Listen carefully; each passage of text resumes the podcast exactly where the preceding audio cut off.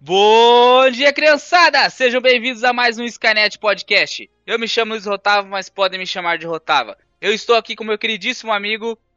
Olá, malta, daqui é o Chepe e vamos para mais um podcast. E hoje, mais uma vez, temos um grande convidado connosco. Mais uma vez, temos o Will connosco, que gostámos tanto dele da última vez. Decidimos trazê-lo mais uma vez para, para um, mais um cast. Olá, olá, eu sou o Will e podem me chamar de Will. e vamos lá, que hoje, hoje vai ser bom, mano. Hoje vai ser quente. Atenção, agora daqui pra frente vai ter spoilers. É por sua conta. Tchau, tchau. Uhum. Bom, no programa de hoje vamos falar sobre Invincible. Você já deve ter visto no título. Se não viram é porque não sabem ler. É pá, se não sabem ler, não podemos ajudar muito com isso. Isso é verdade. A malta que assina com a digital aí, desculpa, mas é, já tô falando. A gente vai falar sobre Invincible. Bom, e como o alerta de spoiler já, já rodou aí, né? Eu acho que a gente já podia começar falando sobre o primeiro episódio, que ao final do primeiro episódio já é o maior choque de todos, mas vamos começar falando sobre a apresentação dos personagens da Liga da Justiça, que aparece no primeiro episódio. Cara, isso é uma das coisas que eu adorei nessa série, cara. Eles eles é literalmente aquele trabalho da escola, copia, mas não faz igual. Você vê claramente que todos os personagens são inspirados na Liga da Justiça. Tem uma lá que é toda verde, que foi inspirada no Caçador de Marte, no Marciano. Você vê que tem um cara lá que é meio que o Superman, que é o Immortal. Você vê que tem a Mulher Maravilha, tem todos os personagens. O Aquaman é literalmente um peixe. Eu é achei incrível. Eu achei incrível que o cara era É um, um peixe. Eu falei, meu Deus, é um baiacu, o cara lá. Pô, eu, eu adorei essa Liga da Justiça inspirada na Liga da Justiça, porque é, é muito, muito foda. O Batman é o Batman. Eu nem lembro se ele tem outro nome, mas é o Batman. Não, não tem Dar- como não Dark ser. Queen, acho que é Dark Queen que é o nome dele. Eu também não sei, mas pra mim também é o Batman. e ele nem tem poder, tem, tem um flash. Cara, é, é- é totalmente Liga da Justiça. Olha ó, Liga da Justiça. Isto é tipo, é tipo um, um Liga da Justiça meets The Boys, puto. Está ali tipo um, uma cena ali entre os dois, por causa do nível de violência que temos, né? Gratuita. Dá, dá tipo aquela sensação que é tipo um bocadinho aqui, um bocadinho ali. Mas yeah, as referências são nítidas a, a DC. Nítidas, nítidas, nítidas. Nietzsche, a DC, a própria Marvel, a gente vai falar um pouco mais pra frente, mas tem um personagem que, obviamente, é o Hellboy que tá lá. Mas essas referências eu achei muito, muito, muito foda. Eu fiquei com um pouco de medo quando começa. Eu pensei, nossa, eles estão indo muito, muito em cima da Liga da Justiça. Mas o, o destino dos personagens, logo no primeiro episódio, já me deixou. é, já me deu uma, uma visão diferente da série. Sim, o que, é o que a gente já pode falar, que morre todo mundo no primeiro episódio. essa, é- essa foi a melhor maneira que eu já vi dos caras te chamar pra assistir a série.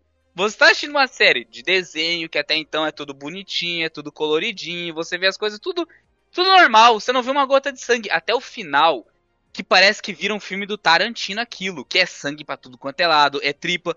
É, é, era uma- um nível de violência tão absurdo que eu fiquei, cara, o bom que é em desenho. Porque eu acho que se aquilo fosse feito com atores reais, ia ser uma violência tão extrema, tão gore, que eu acho que a galera não ia curtir muito, sabe? Porque é uma violência muito exagerada. Sim, sim, é muito grande. Mas eu, eu gostei muito disso. E é bem no, no final do primeiro episódio que a chave vira, né? Porque até, até o final a gente tava nesse clima bom. A gente tava tipo, ah, legal, conhecendo personagens e não sei o quê. E chega no final, mano.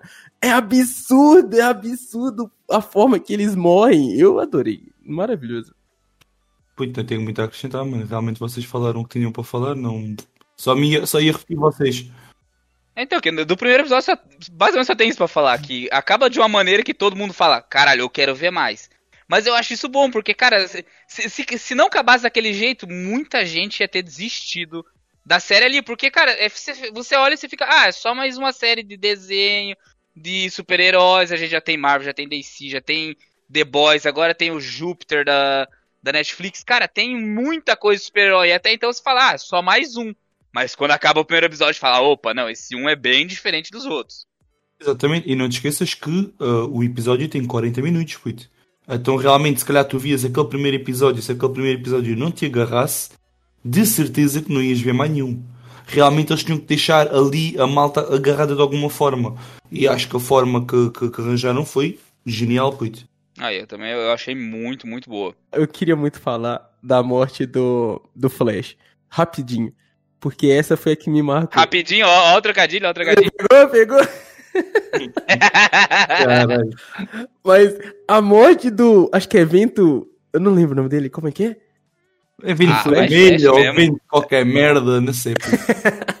O Flash, cara, eu, eu senti um pouco de, de dó dele, porque ele tava, ele tava de Salvador ali, né? Pra quem. Acho que todo mundo que tá ouvindo viu, né, a série, mas é. é complicado esse primeiro episódio que a gente tem o Omni-Man matando todo mundo da Liga da Justiça. E aí, o Flash tava meio que de counter dele, né? Ele tava salvando todo mundo. O Omni-Man atrás de um, ele conseguia salvar. E aí, o Flash percebeu que ele era forte o suficiente para salvar todo mundo e começou a bater no Omni-Man. E aí, o Omni-Man pega ele, cara, e começa a espremer a cabeça dele igual um tomate. E é muito tensa aquela cena, porque a trilha para de tocar e o Flash começa a dar soco no peito do Omni-Man até as mãos dele quebrarem, mano. Isso é muito pesado, velho. E o olho dele começa a sair pra fora até ele ficar espremido. E aí, quando ele morre, você sabe que vai todo mundo morrer, porque ele era a única salvação de todo mundo. É, basicamente, ele e o Imortal são os únicos que conseguem fazer frente mesmo ao Omni-Man, que ele volta no final da série. Mas são só os dois que conseguem literalmente bater de frente com ele. E a maneira que ele morre tam- também é engraçado você pensar que. Será que ele esmagou a cabeça dele devagar ou foi rápido, mas ah, a série desacelerou, sabe? Porque você vê que o soco dele fica indo em câmera lenta enquanto ele vai esmagando a cabeça dele em câmera lenta. Entendeu? Para as pessoas que estavam em volta, elas devem ter visto ele só pegando e esmagando a cabeça do cara em um segundo. Mas ele sentiu aquilo em câmera lenta, entendeu? O Flash ele sentiu aquela dor muito tempo até realmente morrer, entende? Nossa, faz sentido pra caralho, mano. E se há alguém que realmente faz jus ao nome dele, puto, é o Imortal, puto. É que essa personagem não morre, mano. Sim, ele morreu duas vezes de formas bem violentas e eu ainda acho que ele vai voltar na próxima temporada, porque a cabeça dele tá lá, o corpo tá lá, os caras vão montar ele igual um Lego, ele vai voltar. Não, e detalhe, as duas vezes que ele morreu, ele tomou o mesmo soco. Ele tomou o mesmo soco no estômago, mano. Nossa, ele deve estar se sentindo muito, muito pato do Omni-Man. O, o soco no estômago é a criptonita dele. A host musical da série, mano, tá excepcional, puto. Tá muito boa. Tá muito, tá muito, Tá muito bom. muito, muito, muito boa, puto. Os gajos souberam muito bem escolher a host musical para, para, para a série, mano. Tá ótima. Why did you make me do this? You're fighting so you can watch everyone around you die. Think, Mark. Cara, o começo do segundo episódio eu já achei muito, muito foda. Que eu não sei se vocês pegaram, mas logo no comecinho do segundo episódio aparece dois per- personagens aleatórios ali, tá um pai e um filho, na frente da casa da rainha. De repente cai um saco de lixo que explode no meio da rua e você fica, ué, o que que é? E esse saco de lixo foi o mesmo saco de lixo que o Invincible, o... Como é que é o nome do cara do Invincible? Boa, Luís. Eu tenho que saber tudo. Comecei a porra do Alzheimer já. Marco, Não, eu Marco, pego- Marco. Marco, Marco, Marco, Marco. Uhum. Que aquele saco de lixo que explode foi aquele saco de lixo que o Mark jogou quando ele descobriu os poderes dele. Quando ele tava naquele restaurante, ele vai jogar um lixo e o lixo sai voando. É aquele mesmo saco de lixo que aparece explodindo no começo do segundo episódio. Eu não tinha pego isso, que da hora. Eu por acaso tinha, puto. Eu tinha. É ri bué. É pá, eu, eu como me apanhei, eu comecei logo a rir assim que vi a cena acontecer, mano. Eu vi a série duas vezes. A primeira vez eu não tinha apanhado. Quando fui ver a segunda vez que eu, caralho, é o saco de lixo. Ainda que ele pega e ele fala, nossa, esse, esse restaurante que deve ser um fast food, ele falou, não tem esse aqui aqui. Então ele jogou um negócio que atravessou metade do planeta e caiu lá. E o mais engraçado é que o, o, o pai ali quase morreu. E ele ficou super feliz que o cara chamou ele de, de, de pai. O filho dele chamou ele de pai. E ele ficou todo orgulhoso. E ele esqueceu o fato que há 5 segundos atrás ele quase morreu esmagado por um saco de lixo que atravessou o planeta. Sim. É muito bom, ele realmente fica muito emocionado. Você me chamou de pai. E aí, tipo, a trilha entra. Nossa, é muito bom, mano. É maravilhoso. Mostra a trilhazinha. E daí, a- outra coisa que eu gostei foi o jogo de câmera que daí vai descendo. Mostra tudo aquela, aquele saco de lixo, aquele negócio tudo revirado. E não corta a cena simplesmente quando a câmera sobe. Aquele mesmo negócio vermelho que você tava vendo que era lixo, era as entranhas da galera da, da Liga da Justiça que o Omni-Man matou todos. Estou aí no segundo episódio, é quando entra então o. Foda sei lá, eu, como é que se chama o nome do bacana, putz. É. Allen the Alien. É o Alan de Alien, exatamente. Ao Alan o extraterrestre, como preferirem. E é quando ele nos apresenta que ele anda à procura de terra e não terra. Pronto, mano. o bacana tem dislexia, putz. Ele não sabe a diferença entre terra e terra. Putz, muito bom. É muito bom que ele chega lá fazendo um torneio do Dragon Ball. Ele só chega lá, quero brigar com alguém, troca uma meia dúzia de soco e opa, legal, você passou no teste. Você fica, ué, o cara é um, é um avaliador? Que, que porra é essa? Então, e uma leve curiosidade, quem é o dublador dele é o Seth Rogen, que eu acho que muita gente deve conhecer pelo nome, quem não conhece, ele é aquele cara barbudo, grande que aparece no Neighborhood, que é aquele filme junto com o Zac Efron. Ele faz vários filmes bacanas, não tem nenhum personagem grande, muito memorável, mas, porra, é o Seth Rogen, eu acho que muita gente deve conhecer ele pelo nome. É, e quem é que conhece por não conhece para aquela risada mídica dele. E no segundo episódio a gente também é introduzido ao detetive infernal Dark Blood, que, ironicamente, quando ele entra, tudo começa a ficar frio. E eu achei muito incrível isso, essa entrada misteriosa do homem. Será que ele é tão quente? Não sei, não- eu não consegui pensar em algo. Que ele absorve o calor? Pode ser, né? Eu tenho, eu tenho uma ótima para ele, putz. A malta devia fazer o anúncio com ele, mano. Porque o gajo é o melhor amigo da cerveja, putz. É verdade. O gajo é o melhor amigo da cerveja, mano. Ele entra e tudo gela. Verdade, é- cara, eu ia chamar ele pra todos os rolês, mano, precisava de um amigo que tivesse os poderes dele, cara. Yeah, mano. Puta, caraca, você deu uma ideia maravilhosa. Dark Blood, quero ser seu amigo. Eu gosto muito dele, da, não só da personalidade dele, mas é, é engraçado pegar alguns conceitos que a gente já tem estabelecido na, na cultura, assim, e reverter eles. Tipo, você pegar um demônio, né, um- uma criatura infernal, que é um detetive. Isso pra mim é maravilhoso, cara. É. E, o melhor é saber o porquê, que depois é explicado que ele, ele é detetive, ele ajuda as pessoas pra ele não voltar pro inferno. É simplesmente por causa disso. Ele, Sim. ele não quer voltar pro inferno, então ele ajuda a salvar almas, salvar pessoas, pra não voltar pro inferno. O que é maravilhoso, cara. Eu gostei, eu gostei muito desse personagem. Uh, já nos cómics eu também fiquei triste na altura que ele também no início não fizeram um grande destaque para ele, não houve um grande desenvolvimento. Uh, mas pronto, epá, eles estão a seguir dos cómics, então eles continuem. É que, pra quem não sabe, o Antônio aqui, ele tem um poder mais poderoso que uma arma. Ele tem o poder do spoiler, porque ele já leu todos os quadrinhos. Ele sabe o que vai acontecer, mas relaxem, relaxem, ele não vai dar spoiler do que acontece além do que foi aparecido ali. Porque se ele fizer isso, amanhã ele não estará mais vivo. Nossa, meu Deus. Mano, eu tô gostando muito da série, não quero spoiler nenhum. Eu pensei em começar a assistir, é, a ler os quadrinhos, mas eu não quero me dar spoiler. Eu falei, cara, eu tô gostando tanto da animação que depois que acabar, se tiver alguma coisa que o Antônio falar, ah, nos quadrinhos é melhor isso, é diferente isso ou aquilo, eu vou ler. Mas eu não quero ler porque eu tô gostando pra caralho, sabe? Ah, por enquanto o que, tenho, o que tenho a dizer puto, é que não há grandes diferenças, mano. Ele está mesmo a seguir uh, a linha reta. Tipo, epá, tens ali uma pequena diferença que nos cómics eles dão mais ênfase. Por exemplo, a parte deles serem os grandes geeks, uh, o Mark e o William, eles dão um bocadinho mais de ênfase aí, mas epá, é, é, é, é pequenos detalhes que, que há diferença de um lado para o outro. E falando da animação, vocês gostaram da forma que foi animado, da escolha de animação de, da série? Olha, eu vou dizer, Cara, se eu pudesse gostei. mudar, eu gostei, sim, mas se eu pudesse mudar alguma cena, eu acho que tentava fazer com que fosse um bocadinho melhor, mano. Porque, ok, a animação foi boa, mano, mas estamos em 2021, puto. É a Amazon que é dona daquela merda, mano. Eles vão dizer que não têm dinheiro para fazer uma animaçãozinha melhor. Se fosse tipo um estúdio lá da esquina, uma merda qualquer, tu compreendias. Agora, a Amazon ficou um bocado aquém para mim, para mim. Eu senti uma estranheza quando eu bati de frente, assim. Eu vi que. Eu não sei se foi uma escolha artística, assim, da direção.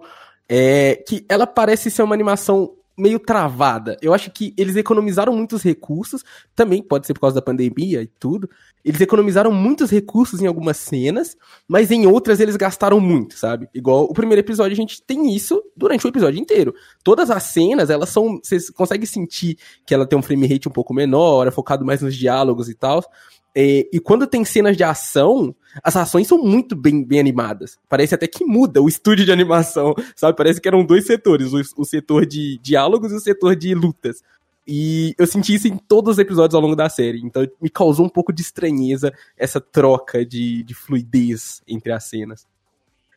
E ainda no segundo episódio, é um negócio que eu gostei muito, muito mesmo, é que o Omni-Man tava todo o episódio basicamente em coma, e começa a aparecer aquela invasão de uns alienígenas de outra dimensão.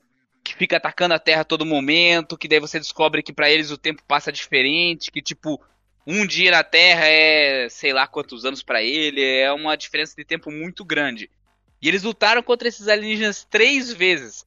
E no final do episódio o Omni-Man acorda e vai pro mundo deles e toca o zaralho o cara simplesmente oblitera um planeta inteiro. Ele acaba com toda uma civilização só porque sim. Ele poderia ter ido lá e falado, ô oh, galerinha, para com essa porra, fica nessa. E, mas é isso que eu gostei na série. a todo momento você vê que o Miniman.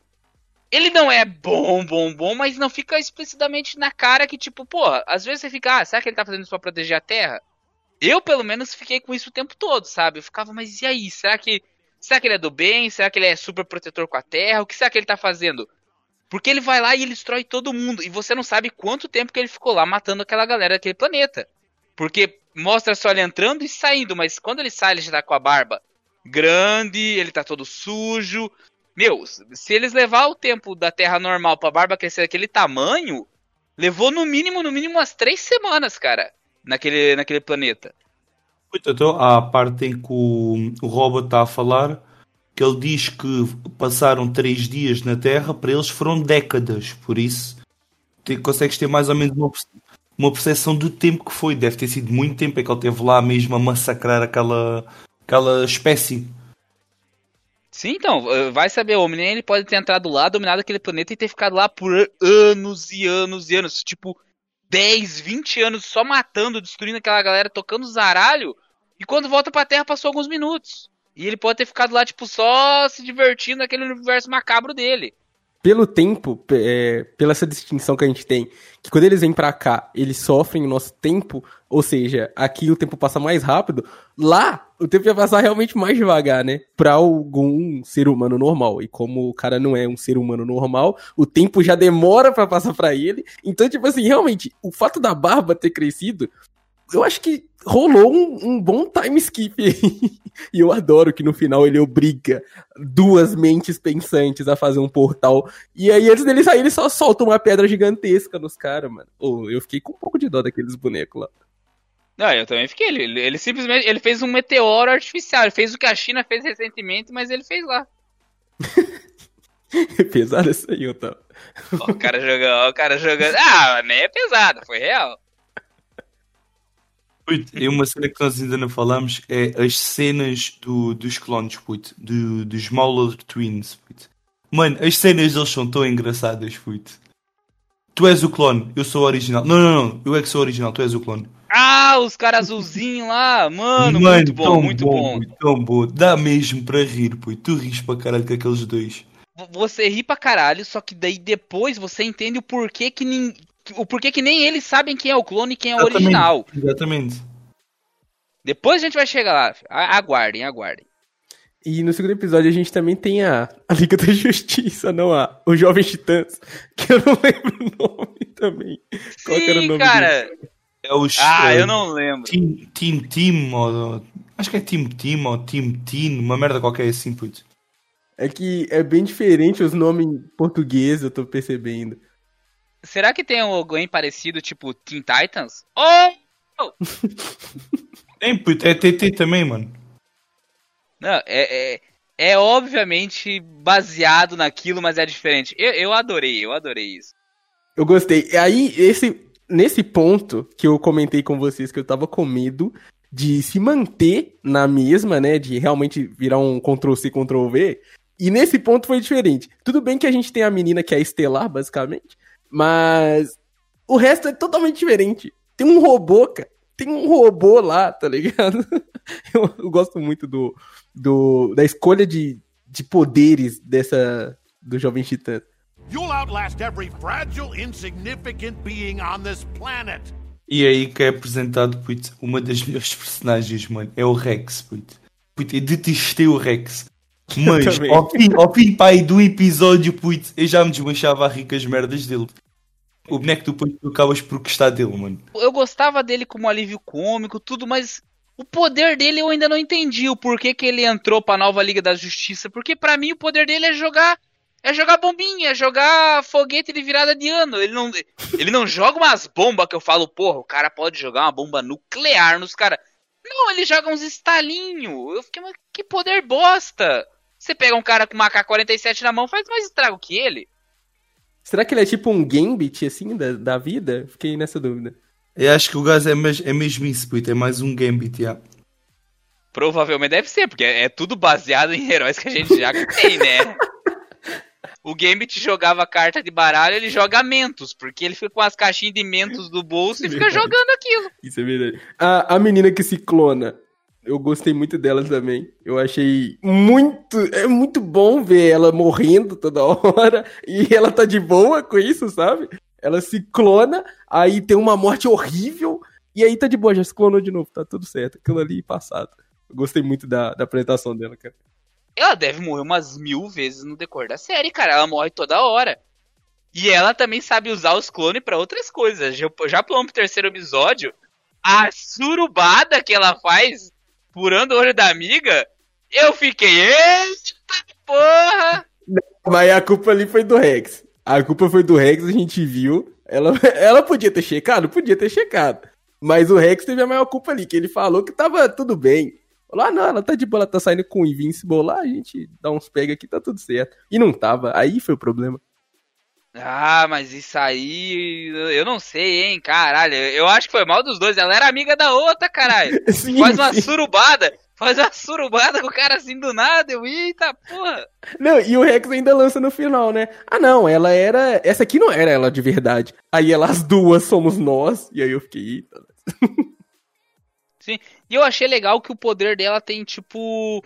Tipo um bloqueio. Ela só pode se clonar um certo número. Ela não pode fazer um Kagebushi Jujutsu e aparecer um milhão dela criar um exército. Não, ela cria só sempre três ou quatro. Ela não consegue criar um monte, um monte. Eu acho isso bacana. Uma personagem que foi, foi um bocadinho decepcionante durante a primeira temporada toda foi mesmo a Eve. Que deles todos era, para mim, tirando o Invincible, também não pertencia aos Titãs, né? Ou esta equipa juvenil. Mas a Eve realmente era a mais poderosa deles, puto. É uma pena não ter Ah, aparecido em grande destaque, mas ela era super poderosa. Então, Eu, eu acho que ela não teve esse destaque mesmo, mas eu acho que ela vai ter destaque mais pra frente, porque eu acho que ela cai naquele problema dela ser muito poderosa comparada aos outros. Cara, ela mexe com a realidade, ela consegue mexer, fazer uma porta virar uma parede, ela consegue mudar, mudar a realidade ao bem querer dela. Então ela cai naquele problema de personagens que são muito poderosos comparado aos outros. Mas mesmo assim, eu, eu acho que usaram bem legal o poder dela. É, eu também gostei. Ela realmente parece que vai ter um desenvolvimento melhor na próxima temporada. E uma coisa, que o símbolo no peito dela me deixou muito confuso. Parecia que era um X em cima do símbolo do feminino. Aí depois eu descobri que não era, era tipo umas um- uns anéis em volta. Mas parecia um X. E aí eu ficava tipo, tá, qual que é desse símbolo aí? Parecia muito que ela Era tava anel? falando, tipo, um anel, não parecia um X? Ai, caralho, até agora achei que era um X. Por que, que ia ser um X, tá ligado? Não Eu também, sentido. eu também tava muito confuso. E de repente ela fala, ah, eu que fiz. E ela era super feminista. Eu, Exato, "O que tá exato. acontecendo? Quando ela falou, por isso, quando ela falou, eu fiquei tipo, caralho, Ah, mano, como assim? Eu adorei. Caralho, explodiu minha cabeça. Eu tava. Até agora eu achei que era um X. Caralho, bom demais, bom demais. Eu acho que eles economizaram na edição pra gastarem mais no. No elenco, velho. Porque o- eles chamaram muita gente foda pra fazer as vozes. Então verdade. eu acho, eu acho que foi isso. Porque, cara, a Amazon ela é campeã em cancelar a série, velho. Vai tomar no cu, mano. Ela, tudo que ela lança, ela cancela. Eu fico meio puto até com ela por causa disso. E essa daí eu quero que eles continuem, então eu prefiro que eles investam menos na animação e pra continuar essa merda, sabe? E outra coisa também que eles. É... Acho que mudaram o design dos personagens. Dos quad... Eu não li os quadrinhos, mas eu vi algumas comparações e parece que eles adaptaram o rosto dos personagens na animação aos dubladores. Isso eu achei muito da hora, velho. Eu achei muito bom isso.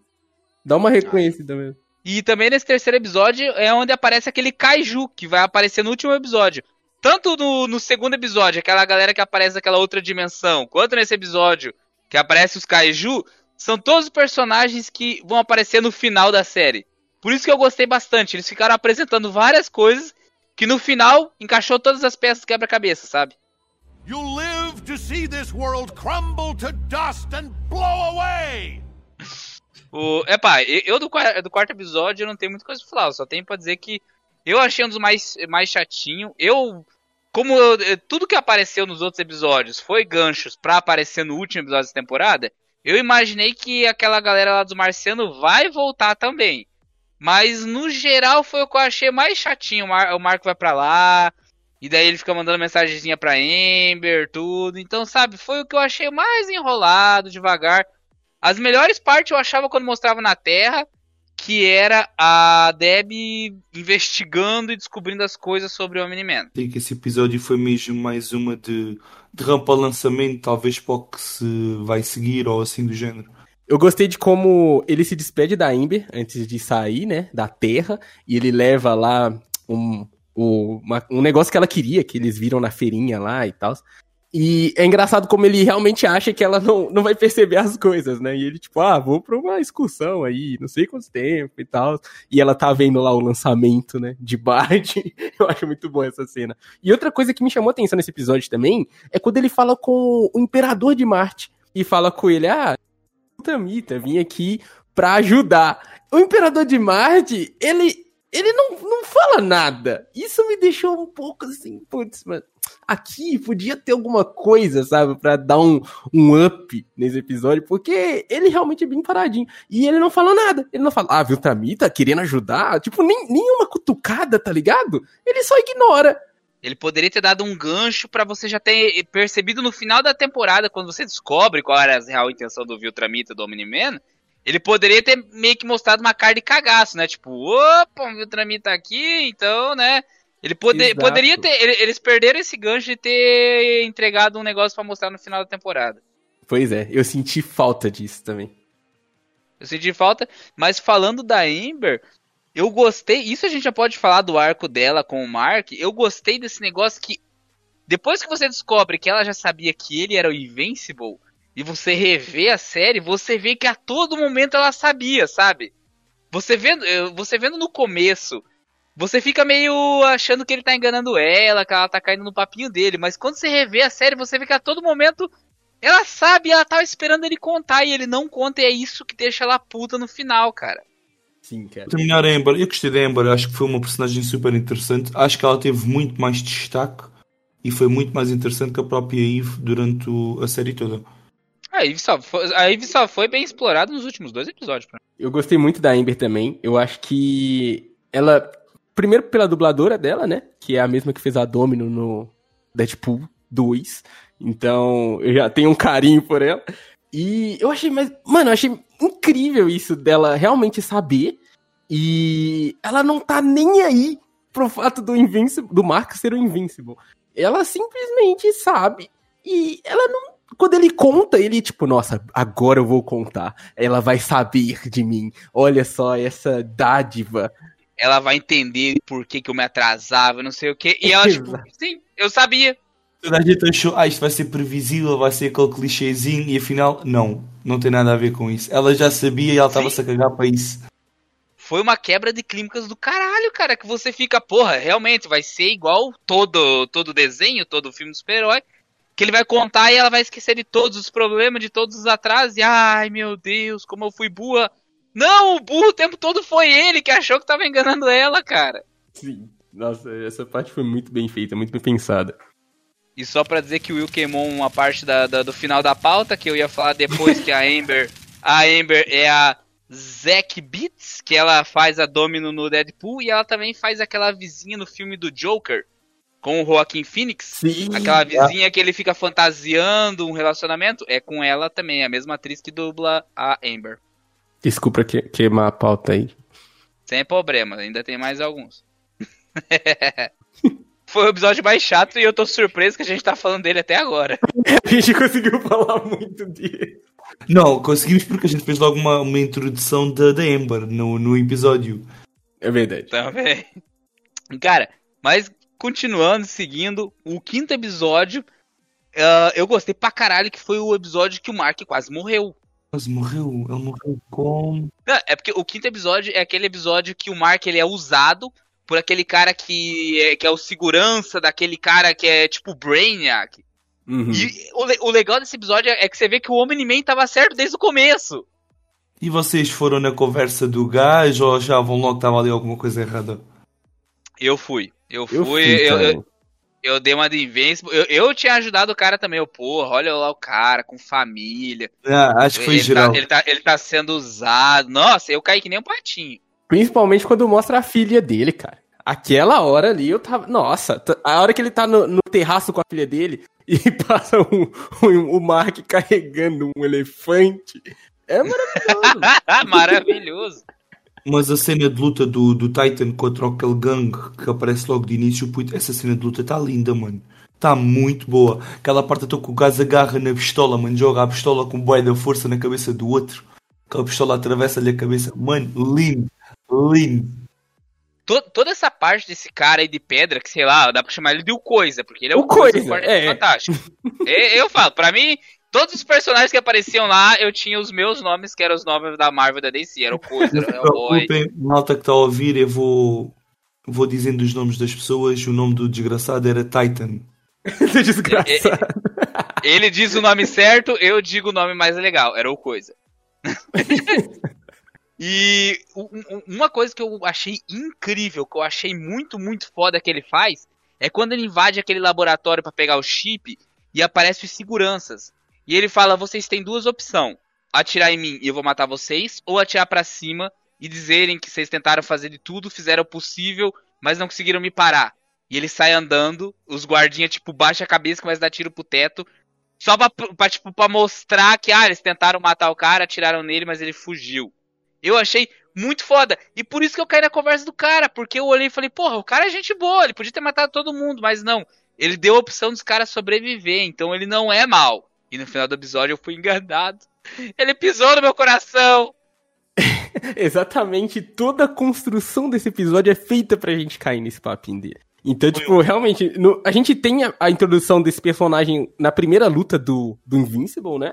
Que ele chega, bate nele, eles lutam um pouquinho, e depois chega o, o Omni-Man lá e fala com ele, ah, o que você tá fazendo com essa roupa aí? E os carai. Enfim. Aí tem essa segunda vez que ele aparece, e esse começo, essa introdução dele é muito boa, porque ele deixa. é, ele sempre faz o que ele tem que fazer, mas ele meio que tem piedade ainda. Você consegue ver um pouco de humanidade no, no personagem que é uma montanha de pedra.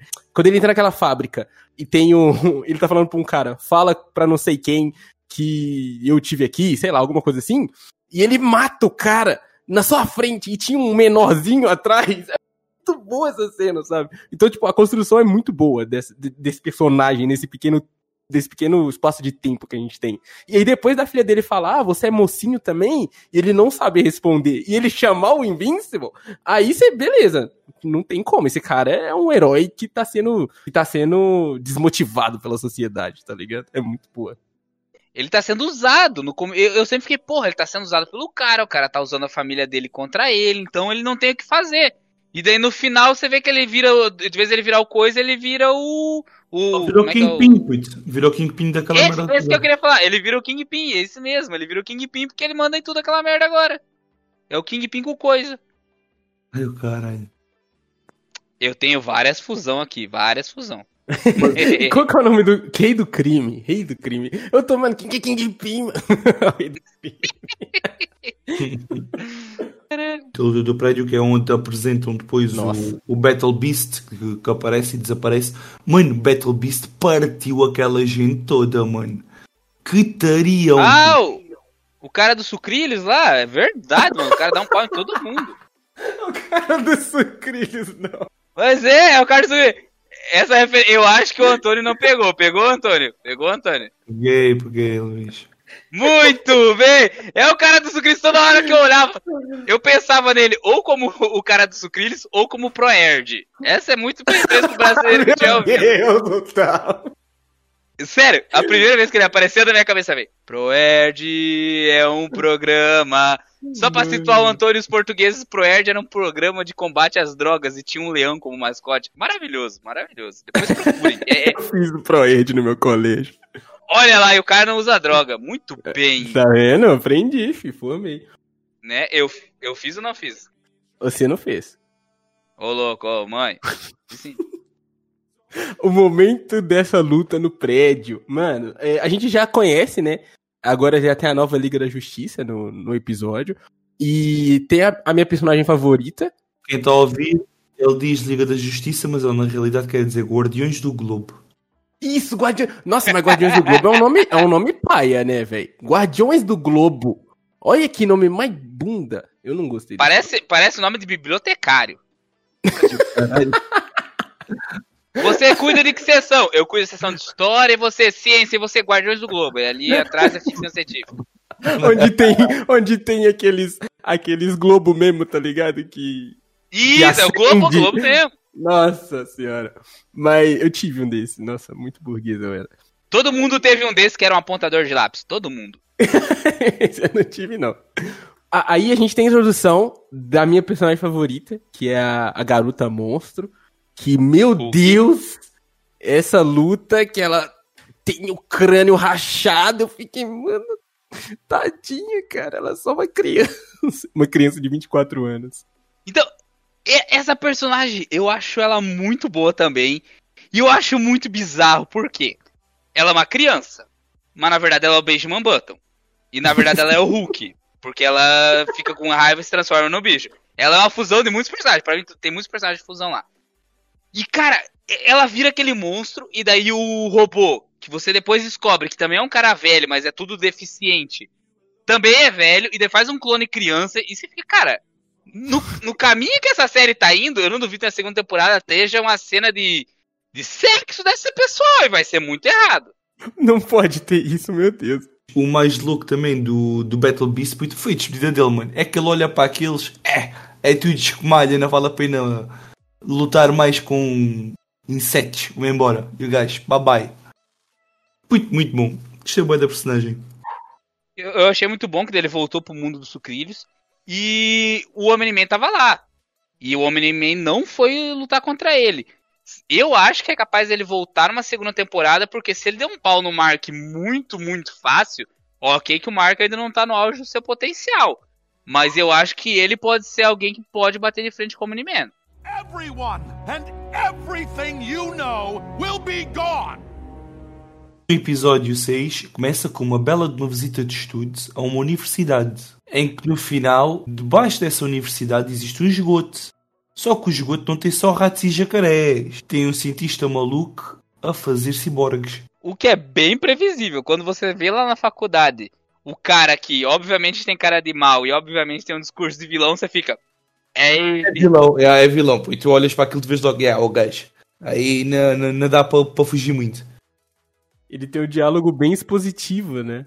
Ele realmente já começa falando: Nós somos seres humanos, o que nos limitam é a humanidade, nós temos que ser máquinas e blá blá blá. Tu até te apercebeste, ainda antes dele ter escolhido a próxima vítima, toda a gente se apercebeu que é que ia ser a próxima vítima. Eu caí no papinho dele porque eu achei tão óbvio, mas tão óbvio, que eu falei: Eu acho que não é ele. Sabe quando o negócio tá tão na cara que você desconfia? Ok, eu percebo o que estás a dizer, podia ser o caso. Mas por acaso neste, neste não foi. Eu juro pra você, eu no, no começo eu fiquei, é ele, é ele, é ele. Mas estava tão óbvio, mas tão. Sabe quando você tá fazendo uma prova no colégio? Que você, faz, você responde a primeira questão é C, a segunda é C, a terceira é C. Aí você vai ler a quarta, aí você fala, caralho, é C de novo. Aí você fala, não, não, eu, eu devo estar errado. Aí você começa a se duvidar. Foi a mesma coisa pra mim. Eu falei, não, tá muito óbvio. Não é, não é esse cara, não é a resposta C. E afinal era a resposta C. É a resposta C. Acredita na C, C de Cristo. Ai, E a gente tem também uma. O Cid Cristo, né, pai? Eu quebrei, eu quebrei aqui. eu, De- eu quando tava. de. É é bem isso aí, quando eu tava na dúvida, eu na, na faculdade eu sempre colocava ou C de Cristo ou D de Deus. Lá no meu colégio era A de Aleluia, B de Bíblia, C de Cristo e D de Deus. E é vocês de Espírito Santo. Mano. E E de Espírito Santo. Cara, a gente rezava pra passar nas aulas, mano. A gente rezava, era. É assim que funciona faculdade, cara. Você tá doido. caralho. No, no episódio 6 ainda a gente tem é, toda a, a treta entre a Amber e o, e o Invincible, né, o Mark, que eles discutem e, né, devido à à luta que teve lá no, no pátio, e a gente tem a primeira, a- não é a primeira, assim, mas é uma das decisões mais erradas do Mark, que é quando ele não decide escutar o seu amigo, que no caso é meu xará, William, e não vai atrás do cara que ele tava saindo, mano. E por causa disso o cara vira um ciborgue. Ou, essa parte, a decisão não podia ter sido mais errada, sabe? Porque ele, beleza, ele queria se acertar com a Amber, então ele foi atrás dela na festinha que ela tinha ido. E aí ele não foi com o William atrás do cara. Se ele tivesse ido, o cara não ia ter virado um, um ciborgue, tá ligado? Não sei se ele vai voltar a ser um, um, um ser humano, eu acho difícil, mas não sei se ele vai voltar a ter consciência lá na frente, não sei se isso vai existir, mas, nossa, é muito, muito triste você pensar que isso poderia ter sido evitado se ele tivesse ido lá, tá ligado? Eu fiquei meio, putz, aí você mandou mal demais. Então, Will, nessa parte, cara, eu achei assim muito legal da série de mostrar esse lado mais humano. Porque se fosse uma série da Marvel, da DC ou de qualquer mundo super-herói que a gente conhece, ele realmente não ia ter ido atrás da Amber, ele ia ter se sacrificado como o bom herói que ele é e ia ter, ia ter ido ajudar o amigo. Mas como essa série mostra mais o lado humano, e é, é, é, é o engraçado porque é uma série de desenho, mas ela mostra muito o lado humano vídeo começo do segundo episódio, que não, ele tava, cara, foda-se que o namorado do melhor amigo dele desapareceu, ele tá preocupado com o relacionamento dele. E depois acontece um monte de merda, tudo por causa das escolhas dele, igual aconteceu no quinto episódio. Todas as escolhas dele têm consequências hum, gigantescas. Não, não, não são consequências poucas, são consequências muito, muito grandes. É a cena do seres um herói, mano. Né? Não esqueças que é, tu tens o herói e tu tens os vilões. Cada vez que tu rejeitas uma chamada, significa que um vilão está a matar gente, ou está a massacrar alguém, ou está a roubar qualquer merda. Então é fedido quando tu não aceitas a chamada, né? Neste caso, ele não, não tinha também noção que a chamada do amigo seria por uma merda tipo de, de vida ou morte, né? Então percebe-se Sim, essa sim. parte. Se calhar se tivesse sido o, o Cecil a ligar para ele, ele aí já tinha basado logo, ou tinha atendido logo de primeira, ou tinha seguido. Eu acho que não, porque ali ele tava muito focado no, no relacionamento dele. Ele, tava, ele, ele amava muito a Amber, ele gosta muito dela e ele tava indo atrás dela. E isso é um ponto que eu acho excelente da série. E mais uma vez, essa galera dos implantes que aparece nesse episódio vai voltar no último episódio. Quase todos os episódios aparece algo que vai voltar no último episódio da temporada. Achas que o Cecil ia desperdiçar a hipótese de ter um exército de cyborg ao dispor dele? Nem a pau. Quando eles prendem aquele cara, eu falei, ele é dos Estados Unidos. O que os Estados Unidos ia fazer? Como os Estados Unidos fez a bomba atômica?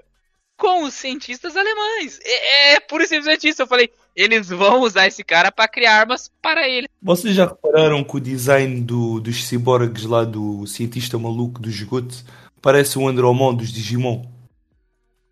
Cara, eu acho que é muito, muito, muito parecido. No começo, quando eu vi, eu tava lembrando do Anjomon, que é aquela digievolução do molequinho, do loirinho, que é irmão do, do principal. Eu não lembro o nome deles. Mas depois que fui pesquisar, realmente ele é a cara do Andromon. É muito, muito, muito igual. E essa parte da Amber, que a gente falou sobre o, o Mark rejeitar a ligação e ir atrás dela, eu senti um pouquinho, assim, sabe quando você tem nuances de, de roteiro? Eu gosto muito quando tem isso. Que não é um diálogo expositivo, não é nada, tipo, um grande. Não é nada, tipo, muito mirabolante pra mostrar alguma característica. É só uma nuance. Que no episódio anterior, que a gente tem lá do, do Coisa, é, a gente tem o, o pai, né, o Omni-Man, falando assim, tipo, ah, você foi criado pra salvar o mundo. Pequenas questões, elas não deveriam interferir em você. Você vê que o, que o Mark fica meio, meio, né, assim com isso, mas ao mesmo tempo, ao mesmo tempo, ele ainda se coloca à frente dessa questão, né, de ir ajudar o amigo dele. E, e resolver a questão dele, do relacionamento dele. Eu gosto dessa nuance, sabe? Tipo assim, a gente sabe que é um Viltramita lá, e, tipo, dá pra gente saber, mas é, é, legal ver a série mostrando pequenas nuances disso, sabe? Eu gosto muito quando eles fazem isso, cara. E essa série fez muito bem, em vários momentos. Esse foi um deles que eu consegui pegar. É bom pra caralho. E pra mim, os Viltramitas eu só chamo de vidrão, velho. Não sei por que eu chamo ele de vidrão. vidrão. Eu tenho outra série na minha cabeça e é muito divertido. Vocês tinham que assistir. Não, obrigado, Puito. Os nomes é muito mais legal. Acho caralho. What will you have after 500 years? You, Dad. I still have you. No sétimo episódio é quando a Debbie descobre que o Omni-Man matou a Liga da Justiça toda. Que ela chega lá para falar com o alfaiateiro. Eu não sei como você fala a profissão do alfaiate, mas o alfaiateiro. E ele faz toda uma análise a la Edna do desenho dos incríveis e descobre que quem começou a briga toda foi o Omni-Man. A análise que ele faz é muito boa, principalmente no momento em que ele tá vendo a oxidação do sangue. E é muito incrível, o cara é muito cabeça, velho. E aí ele tá lá olhando, tá analisando, e ele consegue ver que o primeiro, o primeiro sangue a cair no uniforme não foi do Omni-Man, foi do Flash. E é o que tá oxidando mais rápido. Essa parte aí é muito boa, mano. Eu gostei muito dessa análise dele. Foi bem parecido com o Batman. Ele, ele é uma mistura de Edna e Alfred ao mesmo tempo. Gostei desse cara. Cara, ele é Edna, ele é o Alfred. Ele é muito bom, cara. E é o Mark Hamill. E agora o Antônio que manda o pauta igual o Will. O Mark Hamill, ele é o Luke Skywalker, que eu imagino que todos que estejam ouvindo esse podcast têm que conhecer ele, se não conheceram de nada, mas ele é o eterno Luke Skywalker. Muito bem! Vai tomar no. Entretanto. A gente começa o oitavo, o Omni-Man chamando o Invincible pra trocar uma ideia, não é? Que ele quer explicar o, as motivações dele. Não começa é isso? Aí. É, começa é. aí, putz. Isso, que acabou chegando o Omni-Man tomando um milhão de poder da humanidade na cabeça dele, o que eu achei legal porque teve referência do Gears of War. Porque quando ele toma aquele satélite na cabeça dele, eu falei, é o martelo da Aurora. Sim. O Biel vai entender sim, essa referência. Sim, eu tô ligado. Você tá ligado? Mano, eu olhei aquilo e falei, caralho, martelo da Aurora. Na hora, eu falei, e ele tomou dois martelos da Aurora daquele. Ele tomou aquela primeira. A gente até esqueceu de falar, ele tomou primeiro aquela explosão do ajudante do Cecil, que é o carinha do óculos lá. Que ele, ele, ele, cara, ele segura a espinha do cara com a mão. Você imagina a dor de alguém segurar a sua coluna com as próprias mãos e não segurar pela parte de fora, por dentro mesmo. Essa parte eu fiquei com, com uma certa aflição mesmo. Ele, mano, ele pegando assim, tipo, ah, nossa, e ele tem a única opção dele é morrer. E aí ele explode tudo, né? Eu senti um arrepio na minha espinha que eu fiquei, caralho, mano. E ele vai lá e explode. E quando ele explode tudo, baixa a poeira e tá o Omni-Man com a mão. Com o símbolo de, tipo, com o símbolo. Com o jeito. Sabe quando tá segurando latinha de cerveja? Ele tem com a mão do Playmobil? Ele tá com a mão do Playmobil, que era da coluna do cara. a mão do Playmobil. Tem um vô de um amigo meu que ele tem a mão do Playmobil, só pra, só pra deixar esse adendo. I do love your mother, but she's more like a, a pet to me. Eu amo a tua mãe, mas. Ela é só um pet. Assim que vê um mas em qualquer frase, mano, já sabes que vê merda. Puto, mas ninguém imagina que o que vem a seguir ao mas é. Ela é como se fosse um animal de estimação para mim. É, puto. Quando ele manda essa, eu fiquei, nossa, irmão. Pesar. Foi, não, foi, foi too much. E o cara falou isso pro próprio filho, velho. Tipo, a tua mãe é um pet pra mim? Eu fiquei, não, irmão, tá, não, não, agora perdeu, agora perdeu tudo que é ponto, caralho, velho. Não, e detalhe, ela tava ouvindo. Ela tava ela ouvindo, tava ouvindo. Nossa senhora, velho. Eu, nossa. Eu nem sei o que falar, velho. Eu, eu, essa eu fiquei muito chocado. Eu fiquei. Foi, foi, foi pesado sem. Foi, tipo, cara, essa série inteira teve violência no nível de ter cérebro, tripa, ter tudo na tela e você não achar nada pesado. Mas ele falar aquilo foi a coisa mais pesada da série inteira. Nossa, É. sim. É, porque acaba, acaba por ser, concordo contigo, puto, que aquilo realmente tem um peso para ti, boy, da grande, mano. Puto, é, é que toda a gente já ouviu uma frase qualquer que tu depois tens sempre aquele mas. Puto, mas nunca ninguém tinha ouvido eu amo ela como um pet, mano. Foda-se. Como é, como é que tu ouves uma cena destas, mano? É, é fedido. E daí para mais estares a dizer isto ao teu filho. É demais. Se fosse Dragon Ball, o filho dele tinha virado um Super Saiyajin nessa hora. Com certeza. Com certeza. Essa é a cena do Gohan virando Super Saiyajin, mano. Fica mais. Olha aí, ó. O Goku ficou treinando o Gohan vários e vários tempo, meses, anos, sei lá, ele ficou naquele tempo lá que passava o tempo diferente, era só ele ter falado isso, tamanho é um pet. Para quem é fã de Dragon Ball, acho que consegue perceber nítido as referências entre a malta de, de Vintrum e os Super Saiyans. Epá, se não percebem, puto, epá, então vocês não são fãs nem de Dragon Ball ou então não prestaram atenção à série. Porque os, a malta de Vitrum é os Super Saiyans, puto. Sim. a, gente começa, a gente começa achando que eles são os do Super-Homem lá, que eu esqueci o nome, desculpa, não sou tão Os letrado. kryptonianos. Kryptonianos. E aí a gente acaba percebendo que eles são Saiyajins. É, Exatamente, mano. Nossa, essa, essa mudança, assim, realmente foi Puto, foda. eu espero que a malta tenha percebido essa referência, puto. Como eu falei que eu tava só nas fusão, eu achei que eles são umas fusão do, do Super Saiyajin com o Palpatine do Star Wars, porque eles querem criar um grande Verdade. império. E eu falei, olha só. à medida de todos os episódios e à medida que foi, foi aparecendo as lutas, não vos deu a sensação que cada luta que ia aparecendo era melhor que a anterior. Cara, nessa parte final, sim. Começa com uma explosãozinha na coluna do cara. Depois vem o martelo da Aurora. De repente aparece um kaiju. De repente vem o Imortal. E você, cara, vai escalonando o nível de poder num nível que você fica, cara, vai acabar onde essa porra? Que- ó, o robô, eu particularmente gostei dele no começo, mas depois fiquei, nossa, era só isso. Eu não sei se vocês sentiram isso também. Eu também, puto, eu fiquei com a. Aquela parte que ele está tipo em. Mano, sei lá, eu, em nheca ou que é aquela merda, puto. Ninguém consegue perceber que raio de bicho é aquele, mano. What the fuck, puto. É, também achei que foi um bocadinho decepcionante. Pra mim, a parte do robô que eu mais gostei, nem foi o robô, foi o processo de clonagem. Como os super gêmeos lá fazem a, clonagem, de ninguém saber quem é o real, você vê que quando ele acorda no corpo novo, mas ele, ele tem consciência daquele outro corpo, e aquele outro corpo tá morrendo, e ele fica, caralho, tem que salvar. Dele ficar naquele dilema, caralho, ele não sabe nem quem é ele direito.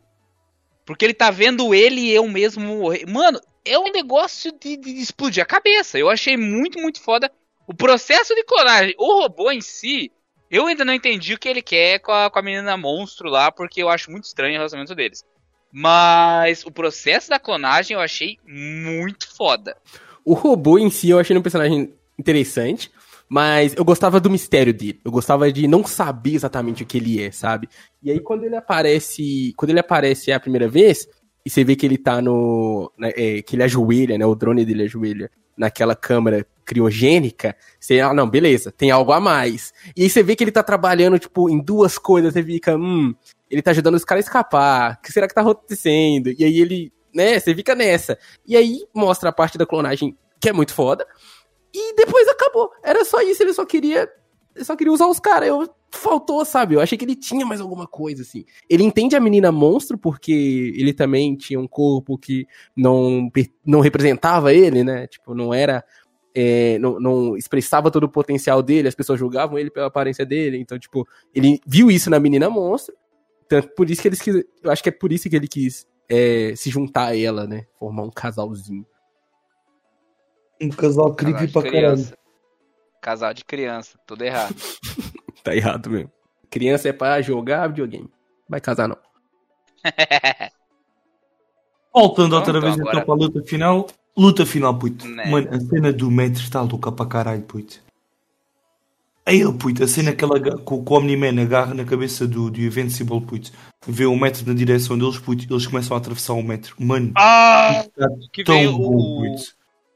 o, o metro é o metrô, só pra situar a galerinha aí. Caralho, velho. Eu achei essa cena. Ah lá, Tarantino de novo. Puta, Muito mano, você vê só as pessoas explodindo e ele, tipo, balançando os braços. Não, não, não, não. E, cara, não tem o que ele fazer. Ele só tá segurando e ele só vai atravessando as pessoas como se não fosse nada. E nessa parte, eu, eu entre aspas, gostei porque você entende um pouco mais do porquê do One-Man ter chamado a mãe dele de pet e dele não ligar pra vida humana. Porque como eles vivem milhares de anos, ele mesmo falou, a gente vai viver milhares de anos, todas as pessoas que você conhece, daqui a pouco vai desaparecer. Imagina, a gente é tão preso às relações, tudo porque a gente tem um período muito curto de vida. A gente tem um período ali de num- 100 anos, cento e poucos anos no máximo, no máximo, no máximo, no máximo. Se você vivesse, cara, 10 mil anos, 100 anos não é nada, é, é uma vírgula no tempo. Então, pra ele, essas pessoas que vivem esse curto período de tempo, é como se a gente. É, é comparar o nosso tempo com o tempo de vida de uma mosca. Uma mosca vive uma- um tempo de dois dias. Pra gente, uma mosca não é nada. Então, o Omni-Man trata o ser humano como se fosse uma mosca, como se fosse só um bicho que tá aqui e daqui a pouco já não tá mais. E só falando sobre a, é, o motivo, né, do Omni-Man ter sido esse cara, é que a espécie dele quer perpetuar é, acerca de tudo. Então eles vão para o planeta e é, derrotam a- a- os seres mais poderosos, por isso que ele matou os Guardiões do Globo, lembrei o nome. Quase que não veio. e aí ele mata os Guardiões do Globo, porque, né, seria a ameaça, assim. E aí agora eles querem perpetuar o planeta. E só que o filho dele é contra isso, né? Ele consegue perceber que ele se coloca como um ser humano, né? Porque ele viveu, sei lá, a vida inteira dele, tem um mês que ele descobriu que ele é poderoso. Então ele, ele tem empatia com os seres humanos, ele consegue perceber, ele se, se põe de igual para igual. E o Omni-Man não. Ele foi um, um, um vidraçaria lá desde o início da, da vida dele. Então ele consegue, ele tem esse ar de superioridade. Então, e aí que vai minha pergunta. Se o Mark, o Mark ele descobriu os poderes agora, tudo mesmo assim, ele tem só os seus 20 anos de idade. Se o Omni-Man tivesse esperado 200 anos, todo mundo que o Mark já conhecia morreu, ele conheceu novas pessoas, morreu de novo, conheceu novas pessoas, morreu de novo. E ele apresentasse essa ideia pro Mark de, de 200 anos depois, você não acha que ia ser mais susceptível o Mark aceitar as ideias do que agora? Não, era bem possível, porque já tinha passado sobre aquela merda toda. Tanto que o, tu consegues perceber a cena do, do Omni-Man por causa disso. Porque é mesmo o que estás a dizer, a diferença de a longevidade de vida dele para a do ser humano é um- uma cena muito grave para ele, uma cena muito importante. Porque é isso, puto. Então, ok, tu tens os teus, as tuas ligações, tens a tua família cá, e daqui a 500 anos? Daqui a 500 anos já tu fizeste 7 ou 8 famílias dessas, ou 9 ou 10. Uh, é fedido, é, tu olhas para um ser humano como um inseto, como, como um pet, que é como ele diz que a pessoa que é mais ama tirando do mar, que é a mãe dele, e ele mesmo assim olha para a mãe dele como um pet. Uh, e então consegue perceber tanto que é muito bom a forma de como o Mark ganha a, a luta, puto. Que o Mark manda aquela resposta mítica do então, e daqui a 500 anos vais ter o quê? Vou ter-te a ti, pai, cá. Puto, e, e aí ele- tu vês aí realmente que o, o Omni-Man aí aceita a derrota, mano, porque ele aí já não consegue dizer mais nada. O que é que ele aí vai dizer? E é foda pra caralho, que ele sai voando, é tipo, todo o sangue que tem na roupa dele Uh, queima na- no, tá no muito espaço. Tá muito boa, que, tipo, queima o sangue, a armadura, a armadura, né? A roupa continua e ele segue viagem, ele vai embora, porque realmente ele derrotou na- nas palavras, porque na força bruta eh, ele poderia matar ele a hora que quisesse. Exatamente, ele não precisou de força bruta ali, puto. Ele ali conseguiu derrotar o pai com aquelas palavras. Porque na força bruta, mano, o pai. pff, o pai tinha-o morto, mano. Sei lá, eu quantas vezes é que a gente viu aquilo. E o pai podia-lhe ter Sim, morto, não sei quantas vezes, mano. E, e aí que você vê de novo o porquê faz sentido ele comparar a mãe dele a um pet. Por causa que é bem isso. a gente chama os nossos pets, os nossos cães de, de, de, de- de pets, de animais, esse tipo de coisa. Porque realmente a gente vive mais tempo que eles. Você tem o seu pet, o seu cão, que ele vive 10, 12 anos. E pro Omni-Man é, é menos do que isso, porque ele vive milhares de anos e a mãe do Mark vai- viver pra ele 1% da vida dele. Vai ser um negócio muito, muito passageiro. Se você coloca em escala o tempo de vida que ele tem e o tempo de vida que a mãe do outro vai ter, é algo muito, muito menor do que um próprio pet. Yeah, é mesmo isso, puto. A série está tá Ah, muito é- boa. A forma, a forma como se desenrola está tá espetacular, mano. Considerações finais. Tá, tá, tá. Considerações finais. O que eu tenho para dizer, mano, é que quem não viu a série realmente devia ver. Isto, se calhar, em termos de série de animação, epá, deve ser o auge da atualidade, mano. É que está espetacular. E ao mesmo tempo, deixa-me um bocado triste, mano, que realmente eu gostava de ver uma cena deste género numa Sony ou mesmo numa Amazon a virar cinema, puto, um filme, uma, uma série mesmo cinemática porque eu acho que isto ia fazer um sucesso astronómico. Puto. Obviamente que eles iam ter que levar uns grandes cortes a nível de budget, não é? Porque não íamos ter tanto sangue como tivemos numa série de animação, mas eu acho que ia ser uma cena engraçada na mesma. Bom, é, eu gostei muito da série. Eu achei ela bem interessante. Gostei bastante dos personagens. A única coisa que eu não gostei muito foi o final, porque me deu um sabor de amargo, sabe? Porque depois de toda a luta, que a gente tem dois episódios de construção, é no final da luta o, o Omni-Man, tipo, vira a chave do nada. Ele lembra que quando o Mark era criança, ele tava num jogo de vôlei um pouquinho de humanidade que ele sentiu e aquilo foi suficiente pra ele só vazar. E ele vai Jogo embora. No jogo de beisebol, exatamente. Ele tem tipo um flashback e ele lembra do, do Mark pequenininho e ele junto com a esposa dele. E aí ele vai embora. E aí eu fiquei tipo, putz, ficou faltando um clímax, ficou faltando um, alguma coisa pra condensar a temporada, sabe? Ele vai embora e aí depois o Mark vai pra recuperação lá, se recupera e tal.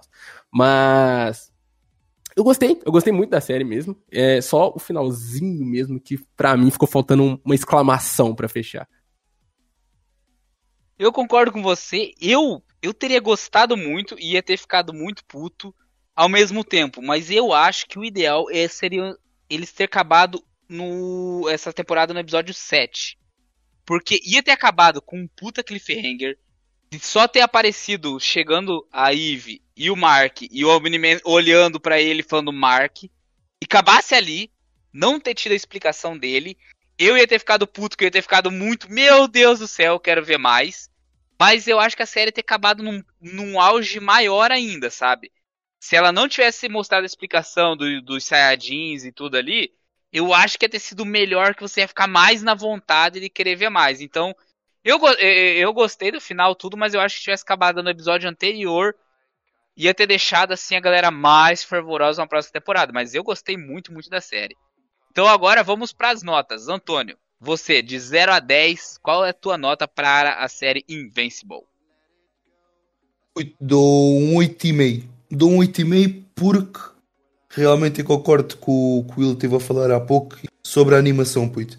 A animação realmente aqui é eu acho que fica um bocadinho aquém, apesar de, de ver quem trabalhou na animação esforçou-se ao máximo para que aquela animação fosse o, o mais brilhante possível. É mano, a gente por trás deles eles têm uma Amazon, puto. Eles têm, eles têm uma Amazon com dinheiro. A Amazon podia bancar num estúdiozinho melhor às pessoas. Com uma animação melhor. É a única cena mesmo que eu critico é aquilo. Não critico a malta que fez a animação porque realmente eles trabalharam com o que tinham. Critico sem, sim quem está por trás poderia ter aberto a carteira um bocadinho mais. Então fico pelo meu 8,5. E você, Will, qual é a sua nota para Invincible? Eu acho que 8,5 também tá uma nota justa pra série. É, por causa da animação que a gente conversou e também por causa do final. Que eu, eu realmente fiquei meio, meio indignado. Eu vi tudo de uma vez só, então imagina, né? Eu já tinha 70 horas de, de maratona. E aí chegar no final e acabar assim, do nada eu fiquei meio, putz, gostaria de algo diferente aí. Mas a série é muito boa. Quem não assistiu, por favor, assista. Que é muito bom e não devia ter escutado, né? Que eu vi todos os spoilers, mas assim, assiste que é bom.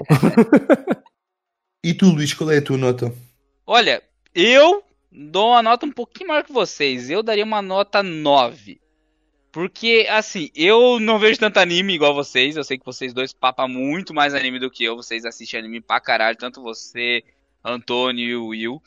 Eu, assim, a animação não me incomodou muito. Você vê ali que tem um episódio ou outro que eles não investiram muito, mas eu, pra mim, não faz muita diferença, assim, a animação. Eu achei a história muito foda.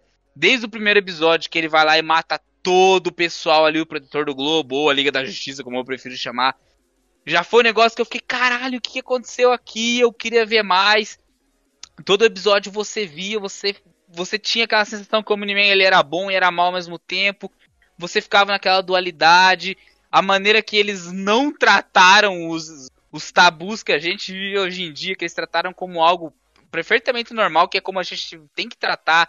Eu gostei pra caralho de deles não fazer um big deal sobre isso, então eu gostei muito, muito da série, gostei muito de tudo, então por isso eu dou uma nota 9. Com certeza, quem chegou até aqui, você tem que ver a série. Se você não viu, pelo amor de Deus, vá ver, porque a série é muito, muito, muito boa mesmo. E tá na Amazon ali, que olha, é excelente. Uhum, chegou a hora das curiosidades do Skynet Podcast. Vamos começando aqui com as curiosidades do Skynet Podcast. O elenco dessa série estava um elenco fortíssimo. Como, havia, como a gente havia falado da Amber, que é a Zazie Betts, e do Mark Hamilton, que faz o Alfaiate no, na série, nós temos outras pessoas de peso. Uma que quem não conhece, depois que souber desse nome, vai ver a série com outros olhos. Quem faz a voz do Omni-Man, aqui a gente vai falar dos dubladores originais, tá bem? A voz no inglês. Quem faz o Omni-Man é o J.K. Simmons. Que eu acho que muita, muita gente deve saber quem é ele, mas para quem não sabe, o J.K. Simmons é o JJ, é o JJ James do Homem-Aranha do Tobey Maguire. E ele também fez nesse último filme da Liga da Justiça o Jim Gordon. Em segundo, temos a Debbie, que é feita pela Sandri Oh. A Sandri Oh, pra quem não sabe, quando você pensa em Crazy Anatomy, quem você pensa?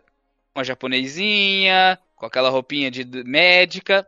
Ela é a, du a dubladora da Deb. Seguindo aqui nos nossos dubladores, o dublador do Invincible é o Steve Wong, que ele é o Glenn do The Walking Dead. Eu acho que muita gente deve ter visto, mas ele é o Glenn, aquele que o Negan faz um certo trabalhinho com ele, que para quem viu a série vai entender a referência. Ok, para quem não sabe, Invincible Comics pertence a Image Comics. Image Comics é uma das grandes concorrentes contra DC e Marvel. São os mesmos criadores de Jupiter's Legacy, que é uma série que está a ser agora na Netflix. São os mesmos criadores de Kick-Ass, são os mesmos criadores de The Walking Dead. Depois também tem uns cómics como Spawn, como Savage Dragon e, e o próprio Invincible. Malta, para quem não conhece Image Comics, é pá, o presidente da Image Comics é nada mais, nada menos de Todd McFarlane. Pô.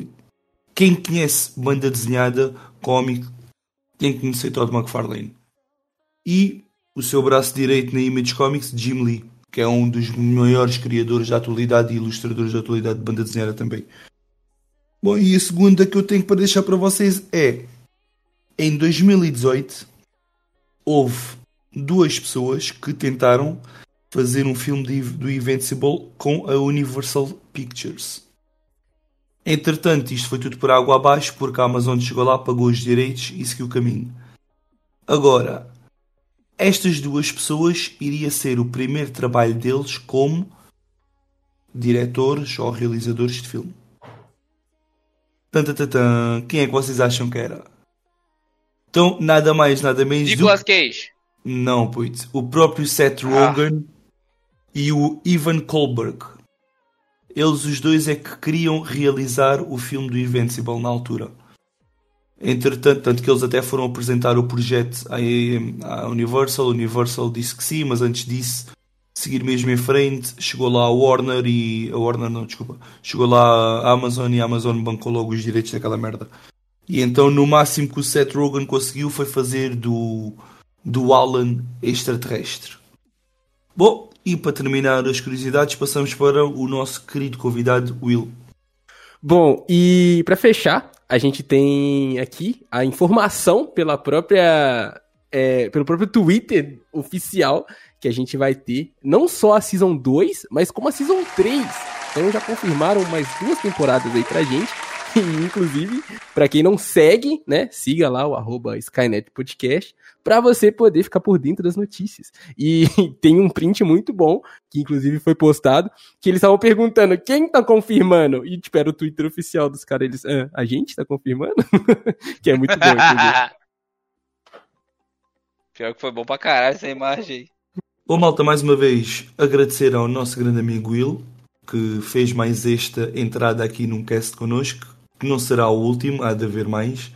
Uh, muito obrigado, Will, foste impecável. Uh, passo a palavra para o Luís.